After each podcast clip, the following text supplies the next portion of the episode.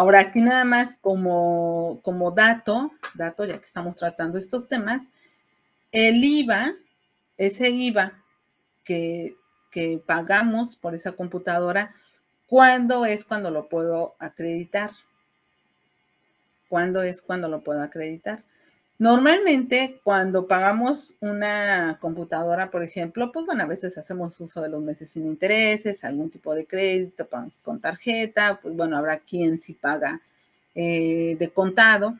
Entonces, este IVA, este IVA ya lo podemos nosotros considerar como acreditable desde el primer momento, aunque sea en pagos con una tarjeta de crédito.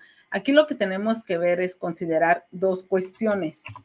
La primera, bueno, si es de contado, ya. O sea, aquí no tiene nada que ver la, esto, que este porcentaje, con el IVA, ¿no? O sea, aquí no, aquí el IVA ya sabemos que es con base en flujo.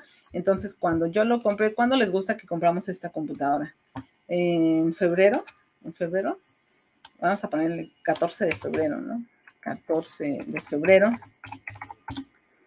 14 de febrero. Mmm, en, febrero entonces es cuando tengo mi flujo para efectos de IVA, o sea, ya yo ya lo, yo ya lo gasté, ya lo, lo pagué, por lo tanto ya lo puedo acreditar. Acredito el 100%, lo cual pues eso es una maravilla, ¿no? En el mes de que lo compra porque ya estamos acreditando ese IVA.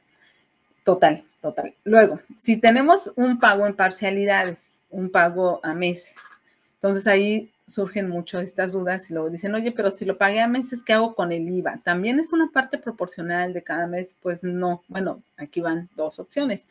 Una es, si el crédito lo está, nos lo está dando un banco, por ejemplo, estoy imaginando, por ejemplo, vamos a comprar nuestra computadora en Liverpool y estoy pagando con una tarjeta de eh, Banamex, ejemplo. Entonces yo le pago a Liverpool por mi tarjeta Banamex. Yo ya a Liverpool yo ya le pagué.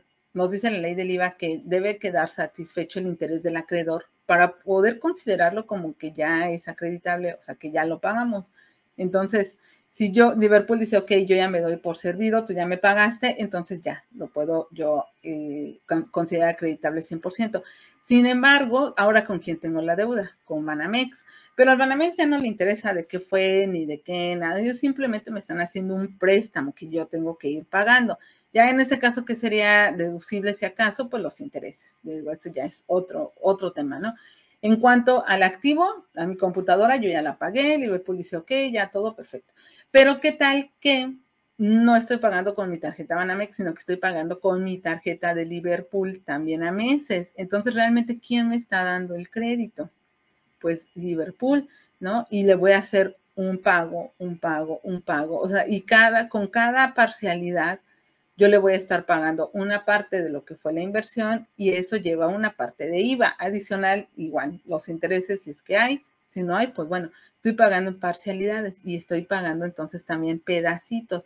Por eso es muy importante saber, no, no nos podemos ir como que con, con decir todo es así, ¿no? O sea, todo ya está pagado, ya considéralo. No, hay que ver a quién le estamos pagando. Y esto pasa mucho con los coches, por ejemplo, también quién nos está dando el crédito. Bueno, normalmente las agencias no dan los, los créditos, no tienen a su financiera que pasaría lo mismo, lo mismo. ¿Quién me está dando el crédito? ¿A quién le estoy pagando yo esas parcialidades?